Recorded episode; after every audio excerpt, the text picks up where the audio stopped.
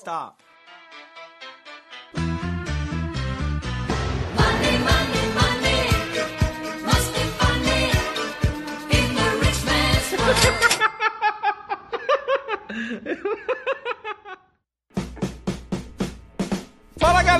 Uhuhu, yeah, uau! Bem-vindo a mais um GavaCast, o podcast de onde, de onde, de onde do Ganhando a Vida Doidado. É isso aí, já sabe, siga a gente nas mídias sociais, arroba Ricardo Brasil Lopes e no YouTube, Ganhando a Vida Doidado. O podcast, podcast, podcast, quem tá economizando, economizando, economizando pra comprar quando, quando, quando na Black Friday e pagar, pagar, pagar boletos. E se você quer contratar aquele cara que sempre te humilhou, esse aqui é o seu podcast. Bem, galera, hoje a gente vai ter um bate-papo aqui com a Mara Pasquale e a Mônica Ferraz sobre mulheres na bolsa, tá? Vamos tentar destrinchar é, se, se, o número de mulheres estão crescendo na bolsa, se a, quanto que elas fazem de trade, qual a percepção delas nesse negócio inteiro, porque é, historicamente eu acho que as mulheres não, não, estão tão, pelo menos não estavam. Vamos ver agora com 3 milhões de investidores se as mulheres estão indo para a bolsa ou não. Bem, galera, é, bem-vindo, Rafa tá aqui com a gente. Primeiro a Mara Pasquale e depois a Mônica fazer uma apresentação, falar um pouquinho e depois a gente começa aí o bate-papo. Fala moçada! Muito prazer estar aqui, muito obrigada Ricardo, muito obrigada Rafa pelo convite. Para quem não me conhece, eu tenho 22 anos, sou trader aí, conheci o mercado financeiro quando eu tinha 16 anos, então faz mais aí de 5 anos que eu tô na bolsa, né? Pode parecer de 16 para 22, não dá 5 anos, eu sei, mas como foi no começo do ano que eu conheci, depois fiz aniversário, etc, e tem sido uma caminhada aí muito legal, uma coisa que eu me divirto demais, assim como o Ricardo, você vê que quando ele tá operando, ele tá se divertindo. Lógico que com muita seriedade, porque é, é muito legal, é uma coisa que quando a gente ama o que a gente faz, fica legal, entendeu? Lógico que tem perrengues, tem estresse, tem tudo mais, mas você tem que fazer o que você ama. E eu ia falar, Mara,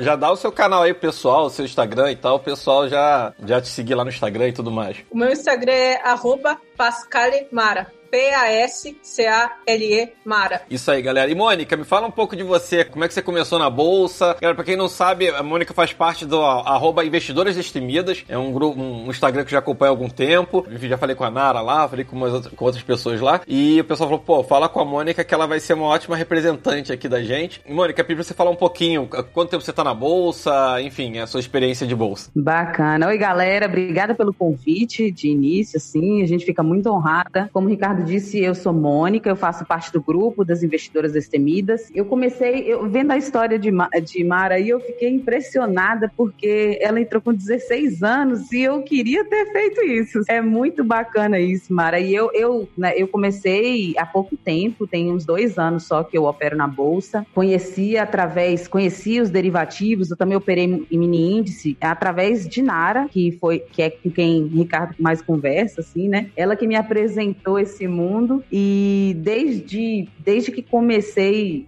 conheci essas coisas de bolsa, ações, derivativos, não quis saber de outra coisa e agora é só estudando para poder estar tá sempre cada vez mais preparada para operar e para estar aí no mercado financeiro. E acho que acho que talvez a primeira pergunta que vem agora é o que que levou, agora perguntando para Mônica, Mônica, o que que levou você a entrar na bolsa? Tipo, por que que você teve esse interesse? O que que te chamou a atenção para você falou, ah, agora eu quero eu quero entrar nesse negócio? Eu fiquei sabendo primeiro de investimento com renda fixa, né? Eu acho que a maioria das pessoas conhecem é, investimentos a partir de renda fixa. E aí eu fui vendo os vídeos na internet, caí na sala de Leandro Martins, que é da Modal, e aí eu via ele fazendo o fechamento de mercado. E quando eu vi ele mexendo nos gráficos e falando das ações, eu achei aquilo tudo muito fascinante. E aí eu olhava aquilo e falei, rapaz, eu quero entender o que, que ele está falando, o que, que ele está mexendo, que coisas são essas que aparecem na tela. E aí foi quando eu comecei a buscar mais aprofundadamente sobre ações, sobre o mercado mesmo. E agora perguntar pra Mara. Mara, é curioso, porque assim, eu tô vendo uma galera que começou na bolsa, tava falando até com o Renan e com o Cris, assim, que eles começaram mais ou menos na sua época e tal. Já é considerado uma estrada aí, né? Tipo, seis anos e tudo mais. Eu me sinto ET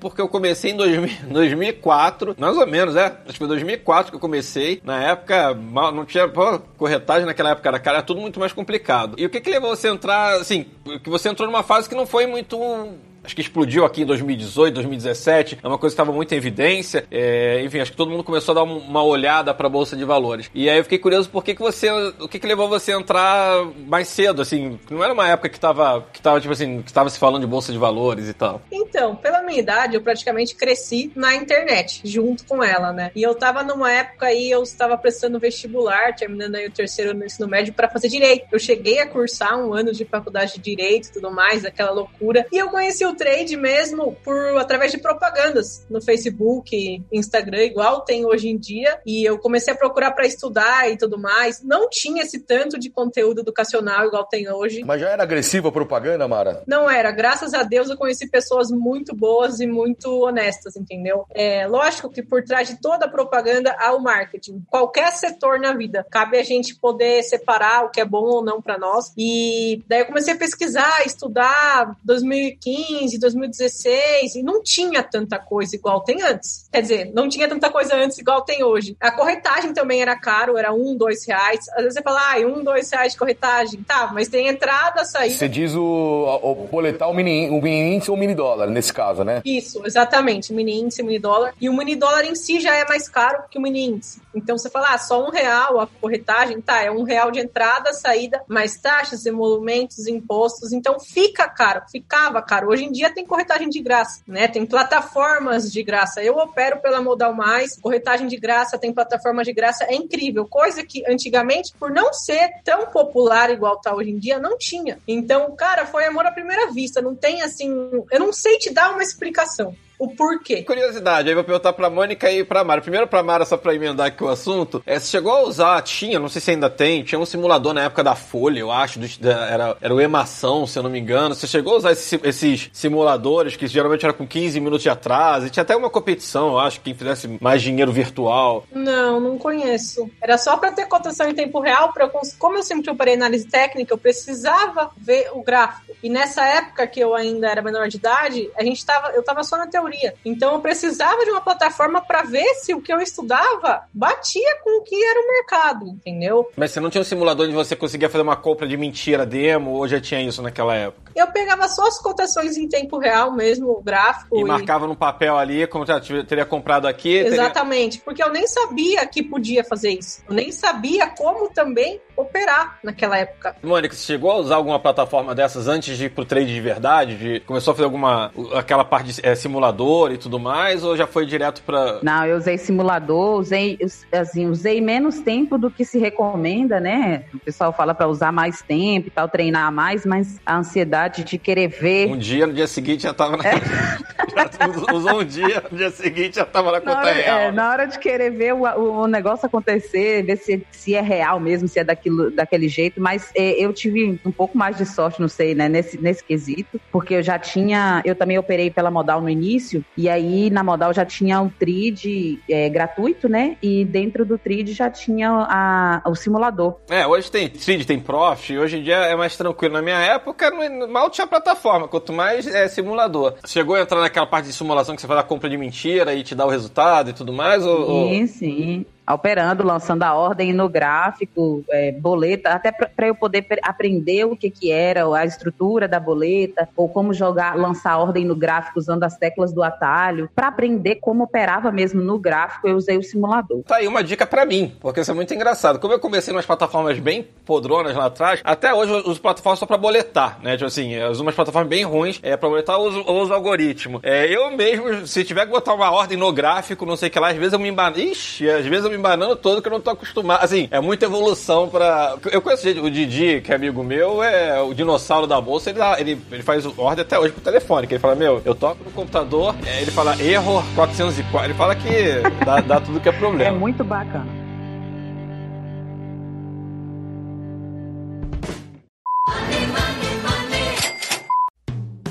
E agora, acho que assim, voltando um pouco agora pro tema aqui do podcast, eu queria saber por que, que vocês acham que, assim, eu não sei como é que tá hoje o percentual, tá? Não, não fiz o dever de casa, mas eu sei que até, até ano passado acho que tava com 23, 24. Eu já vi historicamente o máximo de mulheres, de CPF de mulheres na bolsa, tá? Gi- Girou em torno de 25%, se eu não me engano. Não sei se com esse crescimento de 3 milhões de pessoas o percentual mudou, se tem mais garotas entrando na bolsa ou não. E aí eu queria saber o porquê que vocês acham que tem tanto. tem muito mais investidor do que investidoras na Bolsa de Valores? Eu acho que é muito por conta de cultura mesmo, né? Porque a bolsa já veio de um pregão viva voz, onde, querendo ou não, a mulher não tem, não tinha a voz que o homem tinha. Tá? Digo, como assim? Como assim a mulher não tem voz? De gritaria, de aguentar empurra, empurra e etc. E também naquela época, faz pouquíssimo tempo que a mulher pôde ter CPF. É, você abriu uma conta num banco com CPF. Então foi uma junção de tudo isso para estar aqui agora, entendeu? Faz pouco tempo que a mulher pode ter. Pouco tempo, nem tanto, né? Não faz tipo 20 anos. 40, 50 anos, talvez, não sei. É, exatamente. Não é nem da minha época, talvez seja da época da, da sua mãe, mais ou menos, assim. Mas se a gente for parar pra ver num, num geral, é muito recente. E agora, do ano passado para esse ano, mais que dobrou o número de mulheres, tinha 300 e poucos mil, agora tá quase 800 mil mulheres, se já não bateu. É, por quê? Por causa da internet. A internet não tem barreiras. Não importa se eu sou homem, se eu sou mulher e tudo mais, não tem diferença. Antigamente tinha por conta disso, por conta do físico mesmo e essas coisas culturais. Hoje em dia, é, eu não vejo motivos para ter tão poucas mulheres. O que precisa mesmo é ser divulgado, ser incentivado. É, não precisa de muito dinheiro para começar na bolsa, tem investimentos aí a partir de 30 reais, 10 reais agora, dependendo de alguns fundos. Então, hoje em dia, não há motivos para as mulheres não investirem. Antigamente, a gente, 10, 20 anos atrás, a gente até pode ter todos esses motivos, mas hoje em dia não. Apesar da Mara ter falado que, tipo, o número de mulheres dobrou, não é um dado muito interessante se imaginar que, tipo, a gente tinha 600 mil investidores que triplicou. Assim, você tinha 500 mil investidores pra 3 milhões. Então, se dobrou mesmo, na verdade, tem proporcionalmente menos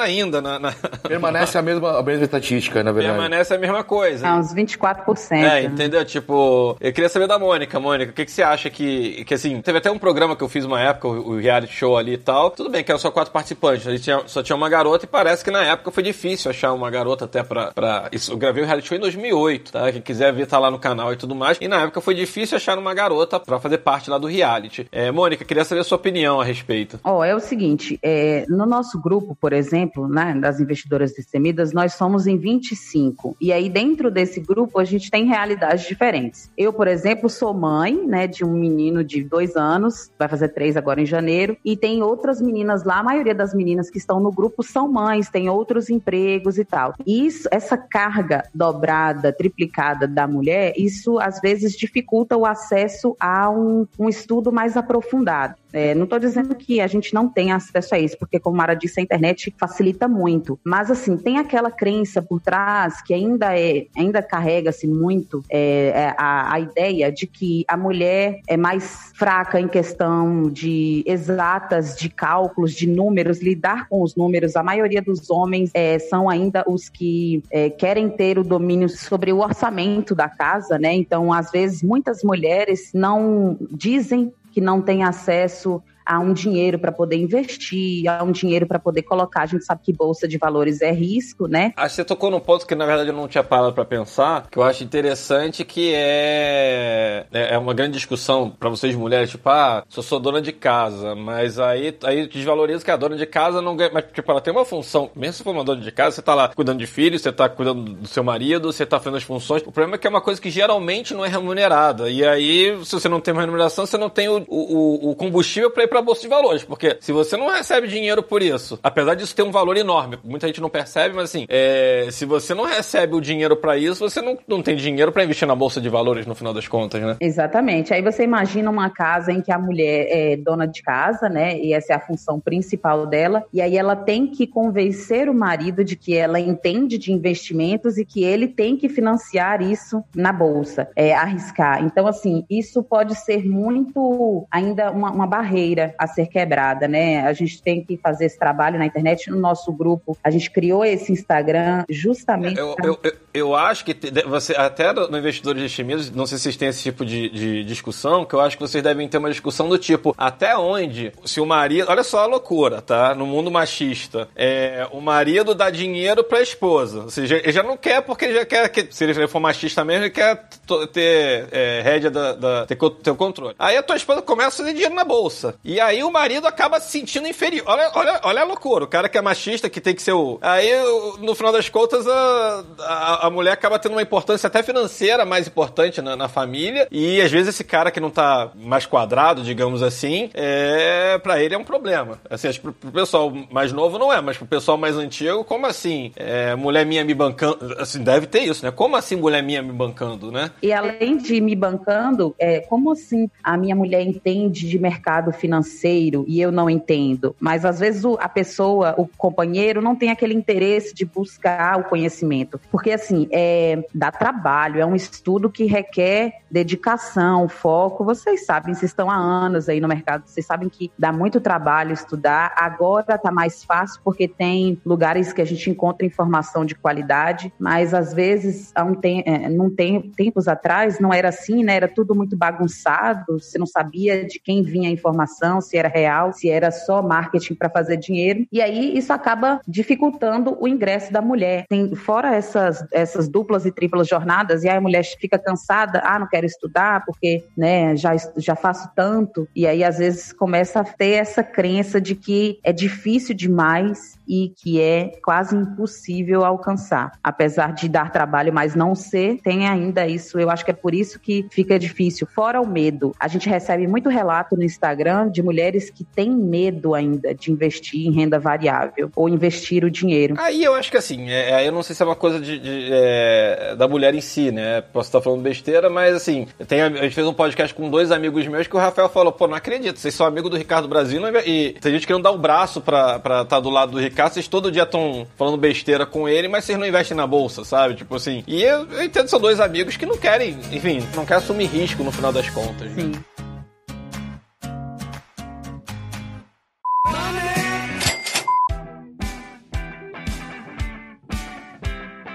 Ia perguntar um pouco de você, o que, que acontece nas mídias sociais? As mulheres costumam te procurar por você ser uma influencer feminina é, ou não, não, não- não- acaba não tendo esse tipo de coisa. O pessoal vai falar, pô, legal ter uma mulher na bolsa. Eu acho que talvez, não sei quem deu esse pontapé inicial, óbvio, como referência, vai ter a Natália Arcuri, é, lá em Renda Variável, a maior influencer do mundo, talvez. Se não é ela, é o, é o Primo Rico, enfim. Eu acho que ela abriu as portas aí pra uma mulher representando, talvez não tanto bolsa, mas representando O investimento, financeiro né? que seja investimento, é, exatamente. Sim, sem dúvidas. A Natália Arcuri é incrível, já tive com ela várias vezes, aprendo demais com ela. E apesar dela também estar no mercado financeiro, meu nicho, assim, e o dela são bem diferentes. Eu sou bem renda variável, ela é educação financeira, investimentos e tudo mais. E existe sim muitas mulheres que vêm procurar, porque trader é uma profissão que está crescendo absurdamente. E junto com isso está vindo muita sujeira. Muita gente sem noção, muita gente que fica fazendo promessas, pirâmides, tá? Estourou aí uma esses dias de um fundo de milhões, alta rentabilidade. E aproveitar, antes de mais nada, fazer um alerta para quem quer investir em fundos. Não acredite em rentabilidade muito alta. E o fundo precisa estar regulamentado pela CVM, tá? Não é porque um cara é um trader muito bom, que faz umas financeiros incríveis, que ele é um gestor. Não, ele precisa ser um gestor, precisa ter a certificação, que é o que muitos aí não têm, né? É o que está acontecendo com, junto com a crescente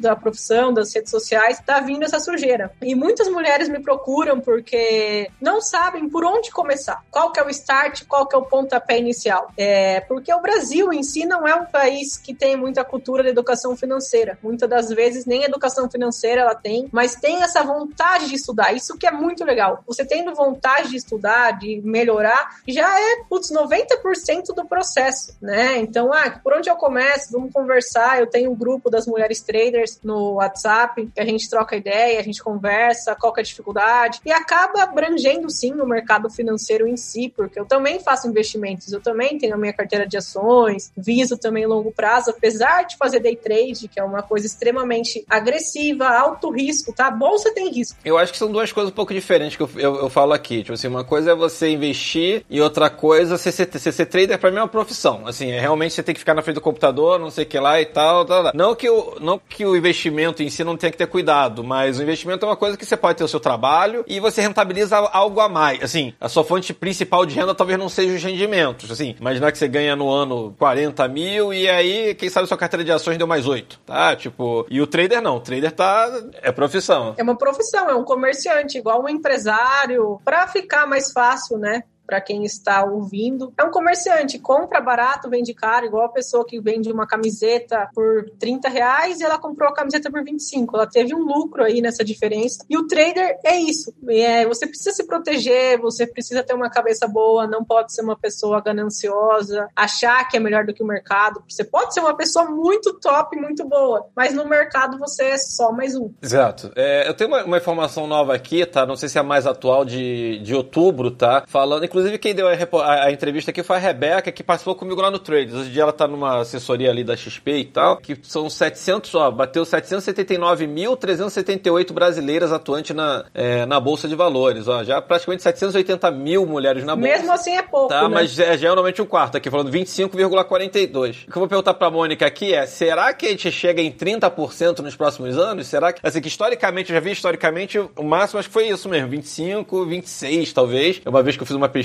Será que a gente consegue mudar um pouco essa proporção? Até mesmo quando eu vejo os meus views lá no canal, é 70 e poucos por cento, quase 80% do meu público é masculino. Assim, é. é que quando eu vejo lá no, no, no YouTube, não sei o que lá e tal. É, será que a gente consegue dar uma guinada aí e, quem sabe, 2021, 2022 tá com 30, 35% de mulheres? O que, que você acha, Mônica? É, eu acho que é um caminho longo, né? É, não dá para dizer precisamente se é possível, porque ainda tem algumas dificuldades aí de também querer, né? Porque esse negócio do estudo é real e esse negócio que a Mara falou de ser agressivo, às vezes as pessoas acham que só o trade é é uma possibilidade. E aí, às vezes, isso assusta, não só as mulheres, mas homens também, né? E aí, eu acho o, o trabalho que ela faz fantástico, é, de incentivar, de ter um grupo para falar de trade, para incentivar as mulheres a entrarem no trade. E assim como ela, que é uma moça novinha ainda, as pessoas verem que ela consegue, que dá certo, isso é uma inspiração muito boa. Assim, é nosso grupo também, a gente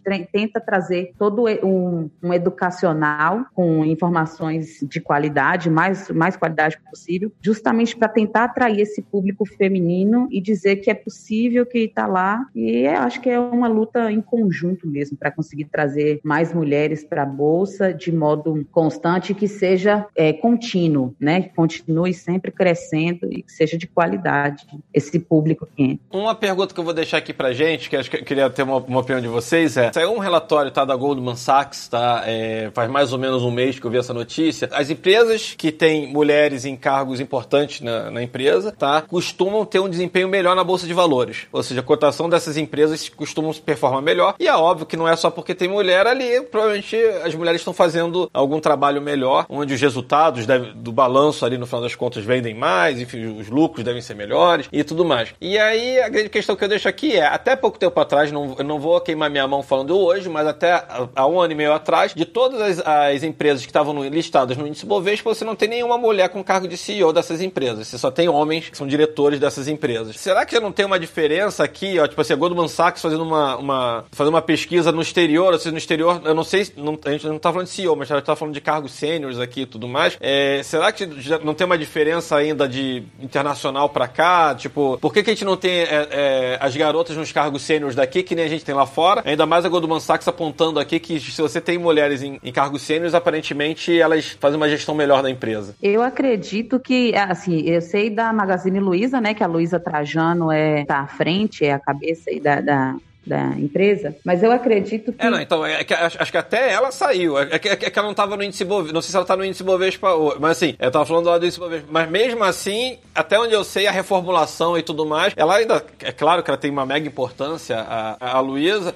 Mas eu sei que já há uns 4, 5 anos, talvez, é, eu sei que o filho dela que meio que fez, o, fez uma reformulação na empresa e tudo mais. Mas sim, acho que você pegar o nome como importância, acho que ela pode ser uma referência mesmo. A gente sente falta isso mesmo, mas se, se a gente for olhar para a questão de outras coisas que não tenham a ver com gênero, por exemplo, empresas de tecnologia lá fora temos bastante no, no mercado financeiro americano, por exemplo, a gente tem várias empresas eh, disponíveis para sermos acionistas e aqui no Brasil a gente tem pouco. A educação ainda é uma coisa que não é muito, como Mara disse, não é muito incentivada, né? Então pode ser que o empreendedorismo feminino ainda fique para trás também. Muitas pessoas devem ter potencial aí, eu acredito muito nisso, mas às vezes não conseguem chegar lá, não tem alguma dificuldade, algum empecilho aí no meio do caminho que impedem. É, acho que cultural, historicamente, né? Tipo, é, é, enfim, acho que é um problema histórico que a gente tem no final das contas, mas é só a minha dúvida era mais ou menos esse. Eu não, eu não tenho esses dados, mas, por exemplo, a, se eu não me engano, a diretora da, da NICE é, é uma mulher. Tipo, acho que é uns dois anos, se eu não me engano, é uma mulher que é a, a presidente da Bolsa de Valores. Eu acho que aqui no Brasil são muitos fatores. Muitos, muitos, muitos. A gente não pode listar um só. Tem mais gente presa na cadeia do que na bolsa. Acho que agora, acho que agora mudou, mas até pouco tempo atrás era isso mesmo. Até 2018 era zero, acho que era 0,3% de, pre- de presidiários e 0,20 e pouco de, de investidores na É, bolsa. verdade. Exatamente, é cultural. Eu acho que é muito mais cultural do que de gênero. Né? E depois do cultural, vai, são subnichos, temos que subproblemas, né? Porque o Brasil em si é cheio de problema. Infelizmente, tá? Não tô reclamando do meu país, nem nada. São coisas que temos que mudar, né? Ter mais educação e tudo mais. Isso que eu queria saber. Então, vocês acham que assim, no momento que a gente acabar com esse problema, é, não de gênero, mas sim de, de, de, tipo, pô, brasileiro ter mais acesso a, a investimento é, de forma correta, que não, que não seja pirâmide, essa loucura que o pessoal quer colocar mil reais, sair com dois mil reais no dia seguinte alavancando os tubos ou achando que o cara vai pagar 3% ao mês, 10% ao mês, que isso não existe. Acho que isso atrapalha muito, né? Porque acho que muita gente acaba tendo esse tipo de, experiência ruim, de pegadinha, e aí desiste de. Assim, o cara vai lá, coloca 3 mil, 4 mil, tem uma experiência ruim, às vezes coloca um dinheiro até muito maior, tem uma experiência ruim e fala, ah, esse negócio não é pra mim, é tudo roubalê. Aí o cara acaba colocando tudo no mesmo, é, no mesmo, no mesmo pote ali, no mesmo balaio, né? Ah, é cassino, é jogo, é aposta. Eles sempre falam isso, né? Quando entram sem saber, sem estudar, tá não dá certo. Vou tentar na Mega Sena, que eu ganho mais. E às vezes, é, quando ele vai pesquisar na internet sobre essas coisas, vai ler as notícias, é só notícia ruim. Notícia de gente que deu golpe, notícia de pirâmide, notícia que o cara foi preso e foi sei lá pra onde e tudo mais. Então complica, entendeu? São vários fatores. Eu acho que o de gênero é um dos menores. Existe essa diferença, existe machismo e tudo mais, existe. Mas eu digo que tá lá no final. É, uma das coisas que eu mais fico pra morrer, assim, tem amigo meu que me conhece faz tempo, não sei o que lá e tal, e é, né, gente de mercado e tal, fala, ah, legal, pô, não, o que que tá, ah, não, Ricardo, sei lá, eu já tô ocupado, ah, não, o Ricardo tá jogando na bolsa, jogando, assim, tem uma coisa que eu detesto, é quando alguém fala jogar na bolsa, eu fico pra morrer, assim, eu falo, meu, não é, sabe, tipo, se fosse um jogo, eu não tava, já tinha perdido o jogo há muito tempo já, tipo, não tava, não tava investindo até hoje nesse negócio. Com certeza. Ainda mais quando, e quando fala assim: ah, eu vou dar uma brincadinha ali na bolsa rapidinho, daqui a pouco eu volto. vou ali fazer uma partida de day trade e volto já. Dinheiro na mão é vendaval.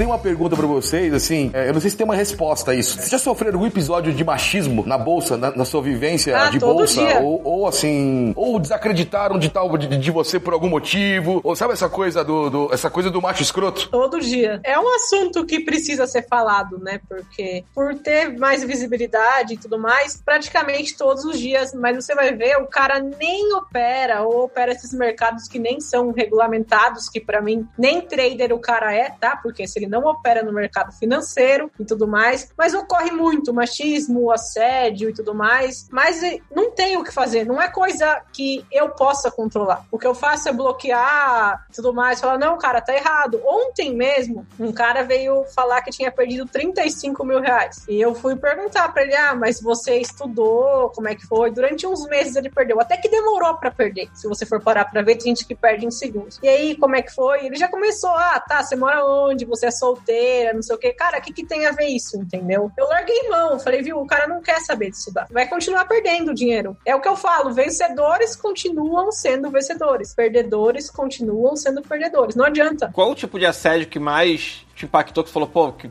é, que droga, sabe? Tipo, teve alguma, algum fato. Pelo que você tá falando, isso já é recorrente do pessoal chegar e dar em cima. Isso já é uma coisa meio que recorrente que não é uma coisa tão bacana, enfim. É, mas teve alguma outra coisa, sei lá, ah, só porque você é mulher. Eles duvidam muito mais, tá? Eles duvidam muito mais. Eu opero pelo celular, eu opero pelo computador. Postei um vídeo operando pelo celular essa semana. Choveu, só tinha homem me criticando. O do Exatamente. Eu achei bacana. Né? Eles nem assistiram o vídeo. Eles nem assistiram. Eu falei, galera, tô aqui no.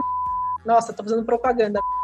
Paga um lanche pra gente. Paga nós. É, fazendo um trade, tá? Eu faço isso porque eu já tenho anos de experiência e tudo mais, fazendo um alerta. O que, que aconteceu? Chuva de críticas. Tá copiando não sei quem, porque você é isso, você é aquilo. Eu não costumo apagar comentário de haters, mas não me venha com palavrões. Ah, eu não suporto palavrão. Pode me xingar, pode falar o que você quiser. Então, quando tem palavrões e etc, eu apago. Né? Pode me xingar, você não é obrigado a gostar de mim. Nem Jesus agradou a todos, imagina eu, todos os dias. Pô, mas é ruim isso, né? Assim, galera, pra quem não sabe, teve um evento, eu não vou saber explicar exatamente, mas não sei se acompanhou, Mara, da Explicana, tá? Que o pessoal falando, ah, vai. Foi alguma coisa que ela falou, e o pessoal falando, ah, vai pilotar um fogão. Assim, que a, que a Explicana começou a chorar. Assim, eu, assim, aqui a gente não tá falando de. Gente, a Explicana é de uma corretora, eu sou patrocinado por outra e tal. Aqui vai além de qualquer outra. É Do tipo assim, tô falando da Explicana, não tô falando da corretora dela, sabe? Do tipo, eu- apesar de não conhecer ela, eu mandei uma mensagem falando, ó, Explicana, não te conheço e tal, mas tipo, ó, você tem todo o meu apoio. Acho que muita gente apoiou ela na época. E acontece. Infelizmente, de novo, eu sei que eu citei muito essa palavra aqui. Vocês vão escutar o podcast e várias vezes eu falei isso, infelizmente, porque é muito triste, entendeu? Homens duvidam de coisas que eu faço, que eu falo, cara, esses caras colocam boletas milionárias, vocês não duvidam se são verdadeiras ou não, porque eu que tenho que ficar provando. Pô, respeita a minha história, tô 5, 6 anos na bolsa, eu sei mais que muito por aí, e eu nunca fui arrogante com ninguém, nunca fui sem educação, nunca tudo mais. Eu não sou obrigada a ficar aguentando gente folgada, cara sem educação. Esse tipo de homem acaba sujando a imagem de vocês, homens, que não são assim. As pessoas vão começar a achar que todo homem é assim, todo homem é machista tudo mais. Cara, não é isso. Não vai muito, tá? É, no canal, tipo, eu não sou hétero, tá? Eu sou gay, sei lá o que, eu bi, sei lá o que, eu ainda não me defini muito bem. E, mas independente disso, que também não tem tanto a ver, mas eu fiz, eu, eu fazia drag, tá? Até 4, 5 anos atrás, eu fiz 2, 3 anos de drag. E já mostrei isso algumas vezes no canal, mas duas vezes. É, a foto da Mia Trader, que era a garota que fazia seu trade pra comprar o salto alto. Teve uma vez que eu postei, acho que no, no Stories e tudo mais, uma galera, ah, vou parar de seguir. São pessoas muito frágeis e mimadas. Esse é o problema. Pensando em mundo drag, não tem nada a ver com sexualidade. Você pode ser hétero e fazer drag, tá? Ou seja, você fazer drag não significa que você é gay, é hétero, que você não, não define a, a sua sexualidade, na verdade. Assim, concordo que é muito raro você ver um hétero fazendo drag. Cara, o problema é seu, entendeu? Se você quer ser drag, se você quer ser homem, se você quer ser mulher. São coisas que não competem o outro discutir, né? Se você tivesse sido drag ofendendo os outros e tudo mais, aí o pessoal, putz, vamos posicionar, não tá errado e tudo mais. Mas se você não fez nada pra ninguém, eu acho que não compete. Acho não, tenho certeza que não compete a ninguém ficar julgando. Por que, que as pessoas gostam de ver gente dirigindo com copo de bebida, tirando foto, coisas que a gente sabe que não pode e aplaude? Nossa, que legal, o cara tá com o carro importado e isso não pode. Acho que cada um faz o que quer da sua vida e que assuma as consequências. E se não é errado, por que, que vai se preocupar? Eu não me preocupo com haters. Por quê? Porque eu nunca fiz nada de errado. Quer vir, venha. Contra fatos, não há argumentos. Mas deve, cara, alguns devem ficar uma coisa meio, aquela coisa que você fica pensativo, né? Você fala, nossa, cara, que cara errado, né? Você deve pensar várias vezes isso. É uma ou não, desculpa a palavra, enche o saco. Porque, cara, eu não fiz nada de errado, porque toda hora eu tenho que ficar provando que eu tô certa. Se você não quer acreditar, o problema é seu. Assim, acho que assim, provar, acho que a gente até numa, numa posição de influência, acho que tem que provar, isso também acontece pra mim, tem Exatamente. que provar. É, mas eu imagino que cobra, você tem que provar muito mais do que eh, do que o gênero masculino, digamos assim, tipo, por causa dessa, dessa festa que virou um pouco de bolsa, todo mundo vendendo curso, todo mundo, o marketing ali, gente que, enfim, que aparentemente não quer só vender curso, não ganha dinheiro, enfim, alguma coisa do tipo. Acho que assim, virou um, negócio que eu até fico brincando que deveria ter. É, eu falo, ó, quem quiser auditar aqui as minhas contas, audita. Pode chamar uma auditoria e tudo mais, porque senão você fica no mesmo pagar DARF. Você pode pagar uma DARF de mentira. Você pode pagar DARF, não necessariamente tem aquele lucro. Você pega a DARF e mostra ali, sabe? Mas realmente acho que a única forma é, ter- é sendo auditado e tudo mais. Mas, enfim, acho que, acho que a função influência sofre essa pressão. E sendo mulher, então, acho que mais ainda. Que a pessoa fica, pô, mas não pode ser e tudo mais, ao nível de chegar ao que aconteceu ali com a Explicana de ser um negócio extremamente bizarro e, enfim, e ela, e ela ter que é, chorar, enfim, é, é, chegou a ter algum, algum, chegar nesse nível, Mari, tipo, putz, hoje eu não vou fazer nada, fica triste pra caramba por causa de um comentário idiota, alguma coisa assim, ou, ou- ou graças a Deus não chegou nesse nível? Esses níveis tem, mas eu nunca fui uma pessoa que se importa com o que falam de mim. Porque quem tem a consciência tranquila, entendeu? Ter gente que não aguenta, não adianta. Às vezes eu vou te xingar e você não aguenta. As pessoas têm que entender que por trás de uma telinha tem um ser humano. Você ia gostar que, se, sei lá, se fosse a sua mãe sendo uma influencer, um cara folgado que mora com a mãe ainda, tem 30 anos nas costas, garanto que deve pensão, que a maioria dos caras aí fica ostentando na internet, deve pensão, tem CPF bloqueado na bolsa, tá? Então você confere lá se o seu trader de estimação tem pelo menos o CPF limpo na bolsa, se não tá bloqueado. É, o trade de estimação foi ótimo, isso, isso é bacana. Tem pessoas que têm trader de estimação que eu falo, gente, não é possível que você não tá enxergando que esse cara. é fake, né? Tipo. Falando em trade de estimação, você tinha dado aquele. falando do CPF e tudo mais, tá vendo aqui, aqui, ó. Só em 1962, tá? Que as mulheres tiveram permissão a ter CPF, tá? Então a gente tá falando aí de super recente, tá? É... E ter conta no Banco do Brasil, do Brasil ainda, na época, tá? Ou seja, a gente tá falando que, pô, a 50. e- Falando assim, peguei uma reportagem aqui falando o porquê é, tem essa diferença entre mulheres e homens na bolsa. É, fala que uma das grandes aqui era essa cultural, falando do CPF, ó, de, desde, só em 1962 uma mulher poderia ter uma conta bancária, tá? E, enfim, aí fala do que a gente já falou um pouco aqui, que foi renda familiar e tudo mais. Dinheiro, pra que dinheiro?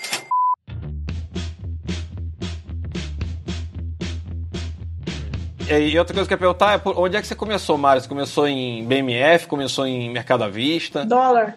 em dólar? Nossa, já Dólar. começou. Começou hardcore, hein, Mara? Já comecei a andar de bicicleta sem rodinha já. Me diz um fato que, sei lá, é, alguma situação que, putz, foi muito ruim, você perdeu muito dinheiro e uma, e uma outra onde você se deu muito bem também. Já perdeu muita grana numa operação? Não, porque eu não tinha, né? Uma pessoa com 18 anos de idade, só por um milagre, sei lá, se você começou a trabalhar de muito cedo, tinha muito dinheiro. Eu comecei com mil reais, entendeu? O máximo, assim. Não cheguei a perder tudo, mas eu sempre fui, assim, muito, apesar de ser muito agressiva no day trade, bem calma, assim, mais arrojada, mais tranquila. Sabia do gerenciamento de risco, que é muito importante, que você. Cara, eu, sei, eu sabia onde eu tava pisando. O que eu ia te perguntar é se você teve apoio familiar no começo, como é que foi a sua família em relação a tudo isso, né? De repente você tava com 16 anos, começou a estudar bolsa, e aí você entrou em direito, né? Como é que foi a reação dos seus pais aí nesse contexto? Então, meus avós são advogados. Então, eu pensava em seguir essa carreira de advogado, tocar o escritório deles e tudo mais. Mas, cara, eu não sei explicar. Quando eu conheci a Bolsa, foi amor à primeira vista. Parece que tudo que eu amava antes, eu não amava mais, entendeu? Eu falei, caraca, é isso que eu quero seguir pra minha vida. E eu continuei fazendo a faculdade, fiz um ano, só que começou a me fazer mal. Você largou a- esse- o direito? Eu tranquei direito, comecei em 2017 de administração, tá? Não é que, putz, larguei, não vou estudar mais. Galera, traders, pessoas da minha idade, estudem, tá? Façam uma faculdade. Eu sei que os influencers falam pra não fazer e tudo mais, mas tenham um plano B. Exatamente, na hora que for fazer um front runner, for fazer uma insider information, pelo menos você tem prisão especial se você tiver o terceiro grau. Agora perguntando aqui pra Mônica, Que horror! Mônica, é pra isso que eu tenho meu diploma de publicitário. Mas pra fazer Zacruzé na bolsa, né, Ricardo? Né, já, já garanti minha, minha sala especial. É, Mônica, queria saber. Você, Mônica, você começou em BMF, pelo que eu entendi, e queria saber é, se tem é, lembrança de um, de um trade que foi muito bom e um outro que foi muito ruim. Tipo, alguma coisa que, putz, me ferrei muito nesse trade e o que, que você mudou ali dali pra frente. E um grande sucesso que você teve, enfim, um resultado bacana que você teve na bolsa. Eu tenho lembrança, assim, um trade muito ruim. Eu não, eu não consigo lembrar agora valores, mas eu lembro que eu fui perdendo o controle. Só pra deixar claro, gente, aqui o negócio não é valor. Se você estiver operando um milhão, você perder 10 mil, não é a mesma coisa que você estiver operando 10 mil e perder 5. Ou seja, é, é pior você perder 5 em cima de 10 mil do que 10 mil em cima de um milhão. Acho que assim, se você lembrar, provavelmente foi uma porrada pra você, deve ter sido um percentual grande. É, e eu lembro que no- na, na situação eu não conseguia parar, assim, parar e respirar, porque você tem que pensar e às vezes deixar de lado, fechar tudo é o melhor, a melhor solução. E aí eu lembro que nessa situação eu falava, não, não é possível que eu tô errada, não, eu, eu vou conseguir vencer isso aqui. A ignorância que todo mundo tem, né? Assim, é, é, é, é o que, é que a gente fica brincando. O mercado sempre tá certo. Essa é a grande verdade. Você- a pessoa sempre acha que tá certo e tá levando fumo. Então a culpa, a culpa tá na pessoa, não é? É, o mercado é, é- é soberano, digamos assim. E até hoje, às vezes, eu ainda, por mais que eu tenha 15, 16 anos aí de bolsa, acho que até mais, bobear, enfim. Quando não é no robô, eu adoro robô por causa disso. Tipo assim, você programa ele, ele tem início, meio e fim ali, e aí tu, tu não conseguiu parar, e o que, que você fez? Você ficou segurando o negócio? Na verdade, eu, eu chegava, dava lo- eu tive vários loss nesse dia, então eu, eu queria continuar operando. Dia de fúria, aquele dia de fúria. Exato, Michael Douglas, né? Que o pessoal fala. Não, dia de fúria Michael Douglas, chega no McDonald's lá, meu irmão, já, já- nem era no McDonald's, algo parecido, sai que- dando tiro em todo mundo. É, foi terrível. E aí eu não conseguia parar e sempre entrando, achando que aquela operação que eu tinha entrado depois de já ter feito muita merda, é, eu ia conseguir recuperar, pelo menos sair no zero a zero. E aí nunca dava certo. Aí chegou uma hora que eu fechei tudo e falei, ah, tchau. E num outro, uma outra ocasião, que foi muito bom, foi exatamente um dia que eu botei a ordem e fui numa reunião que eu dava aula de inglês. Eu fui nessa reunião dessa escola e deixei o trade rolando. Quando eu voltei, tinha batido no game e eu tinha conseguido o objetivo. Tinha batido a meta daquele dia, né? E aí foi só felicidade. Se você tivesse na frente do computador, você acha que teria fechado a posição antes ou não? Fechado antes, com certeza. Meu maior problema é isso. Não, é, é- é um problema seu e todo mundo, né? Ansiedade, assim, é, é- acho que a bolsa tem esse problema. Tanto tinha objetivo que você tinha colocado no book a ordem, senão você não tinha nem vendido. Você tá com a cabeça em outro lugar, às vezes é bom porque você tira um pouco dessa ansiedade. Você tava lá no curso de inglês tá? e tal, e, e- e resolveu.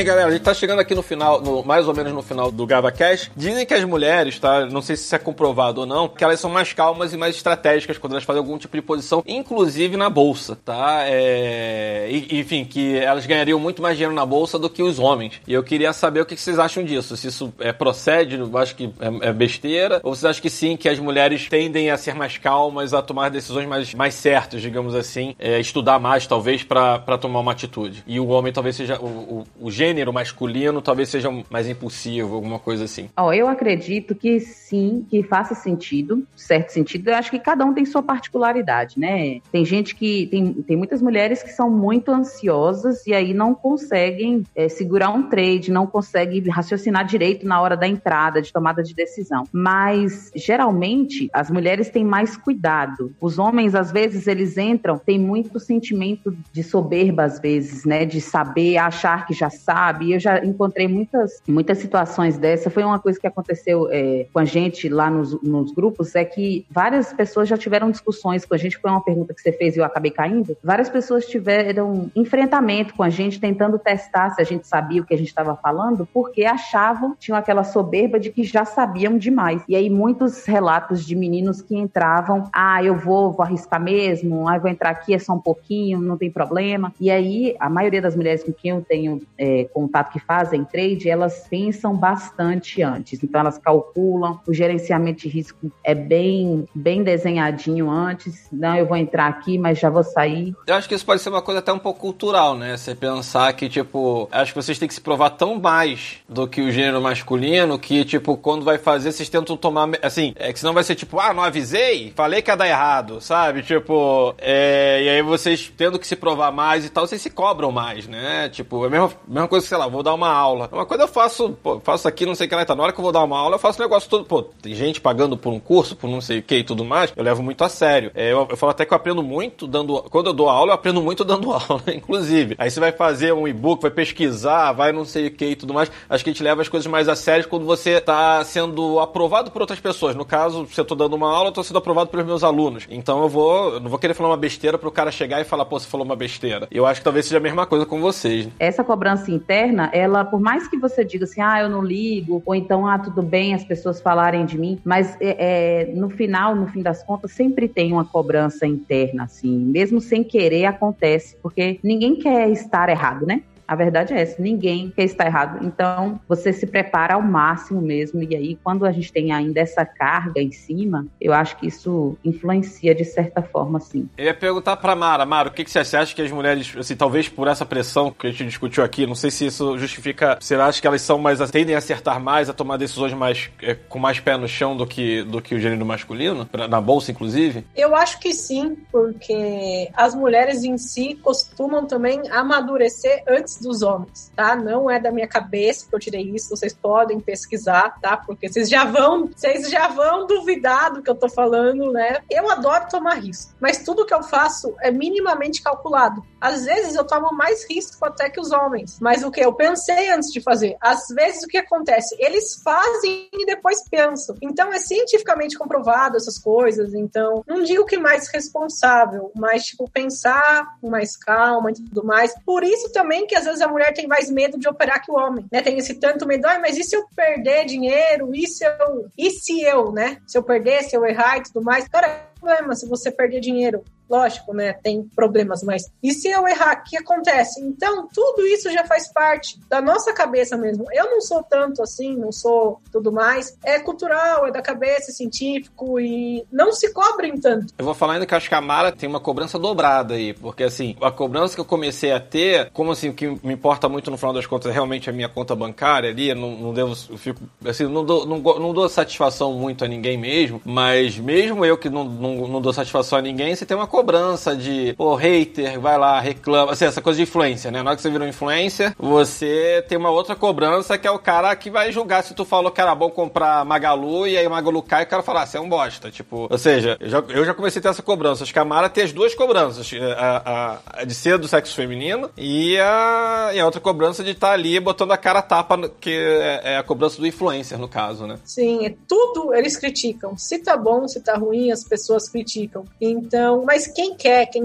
quem quer aprender, quem quer ganhar dinheiro e tudo mais, não vai criticar. Uma coisa que eu sempre falo, você nunca vai receber críticas de pessoas que ganham mais dinheiro do que você e fazem mais do que você. Todo mundo que me critica não ganha mais dinheiro que eu e não faz mais do que eu. Então, pouco me importa. É aquela invejinha, né? Tipo, não consigo alcançar o que você tem, então eu vou esculachar aqui pra ver se eu me sinto melhor um pouco, menos inferior. Tem muito disso na internet hoje. E a última pergunta pra gente encerrar esse GavaCast de hoje é: Mara, não sei se. eu- mas é curiosidade, tá? Acho que não, isso não é pra provar nada pra ninguém, mas é perguntar se, pra Mara e pra Mônica se vocês vivem só de bolsa hoje em dia ou não. Ou se, tipo assim, a bolsa é uma renda ainda pra mim, eu tenho um- uma outra atividade e tudo mais. Ou se vocês vivem exclusivamente, já, já se bancam com a bolsa de valores e tal, viraram traders, ou, é, se tem essa intenção, se não tem também. Às vezes fala, não, é só uma, é uma renda extra. Que eu queria saber. É, primeiro começando pela Mara e a gente termina com a Mônica. É, todas as minhas fontes de renda vêm da Bolsa de Valores. Eu não faço só trade. Tenho meus investimentos, tenho meus treinamentos tudo mais. Mas o que a pessoa tem que ter em mente é: não é porque você virou trader que você não pode ganhar dinheiro com outra coisa. Há um grande preconceito. Ah, eu sou trader, então eu não posso ser. As pessoas usaram pejorativamente, né? Vendedora de curso. Eu não sou vendedora de curso. Eu sou professora, eu sou mentora, eu sou trader, né? E muito mais. É, eu acho que a partir do momento que você tem outras fontes de renda que te tragam dinheiro, o trade fica mais leve. As pessoas falam, não, eu vou largar meu emprego, vou virar trader. Cara, que ideia mais horrível. Se você não tem dinheiro, como é que você vai depender de uma fonte de renda só? E ia perguntar pra Mônica. Mônica, se trade pra você é uma, é uma, é uma fonte extra? Você vive exclusivamente de trade? É, qual que é a sua relação hoje com, com trade? Na fonte é, renda extra, né? Eu, eu trabalho em outro, outro ramo que não é também dentro do mercado financeiro. E aí eu uso o trade como uma alavancagem de possibilidade dos meus investimentos também. Assim como a Mara, eu tenho uma carteira de longo prazo. É, no- é, o meu foco, na verdade, é ela, né? Receber os proventos aí, futuramente se aposentar. E o trade me possibilita alavancar um pouco mais, facilitar a minha vida nessa questão de alcançar meus objetivos mais rápido. Mas não é a fonte principal, não. Mas a gente tem no grupo é, algumas meninas que vivem só de trade. Então elas, elas tem gente que faz só swing trade e tem gente que faz day trade também.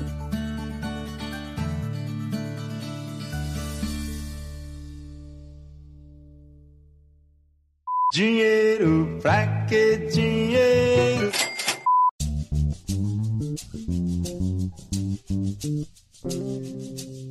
Pessoal, vamos encerrar aqui esse GavaCast. Muito obrigado por vocês terem aceitado aqui o convite. Obrigado, Mara Pascali. Obrigado, Mônica Ferraz. Galera, acesse os Instagrams ali, ó. Arroba Pascalimara, arroba Investidoras Destemidas. Enfim, se tiverem dúvidas e tudo mais, pode tirar dúvidas com elas, enfim. E é isso, galera. Muito obrigado por terem aparecido aqui. Rafa, muito obrigado. Se vocês quiserem falar alguma, alguma última palavra agora, algum, algum último recado, tem um minutinho aí pra vocês falarem. Mara, se quiser falar alguma coisa, Mônica. É, eu queria agradecer o convite. Foi um prazer te conhecer, Ricardo. Gente já se viu nos bastidores, mas nunca chegamos a conversar, sempre muita correria. Rafa, que eu já conheço já faz tempo. E Mônica, foi um prazer gigantesco te conhecer. Muitíssimo obrigada. Igualmente. Bacana, obrigado. Eu também queria agradecer muito o convite, foi muito bacana o bate-papo. Sempre bom, né? Quando a gente encontra pessoas que agregam e trazem coisas relevantes para nós. E queria dizer e dar um recado pro pessoal que está ouvindo: é, se você vai começar, estude bastante antes, busque informação de qualidade com esse pessoal que está aí. Não se aventurem sem saber o que estão fazendo. Bem, bacana. Bem, obrigado pela presença de todo mundo. E por hoje já sabe, galera, acesse lá o Instagram do o meu Instagram ali, arroba Ricardo Brasil Lopes. Se inscreva no canal do Ganhando da Vida Doidado. E por hoje, pregão encerrado. Uhul, yeah! Uhul.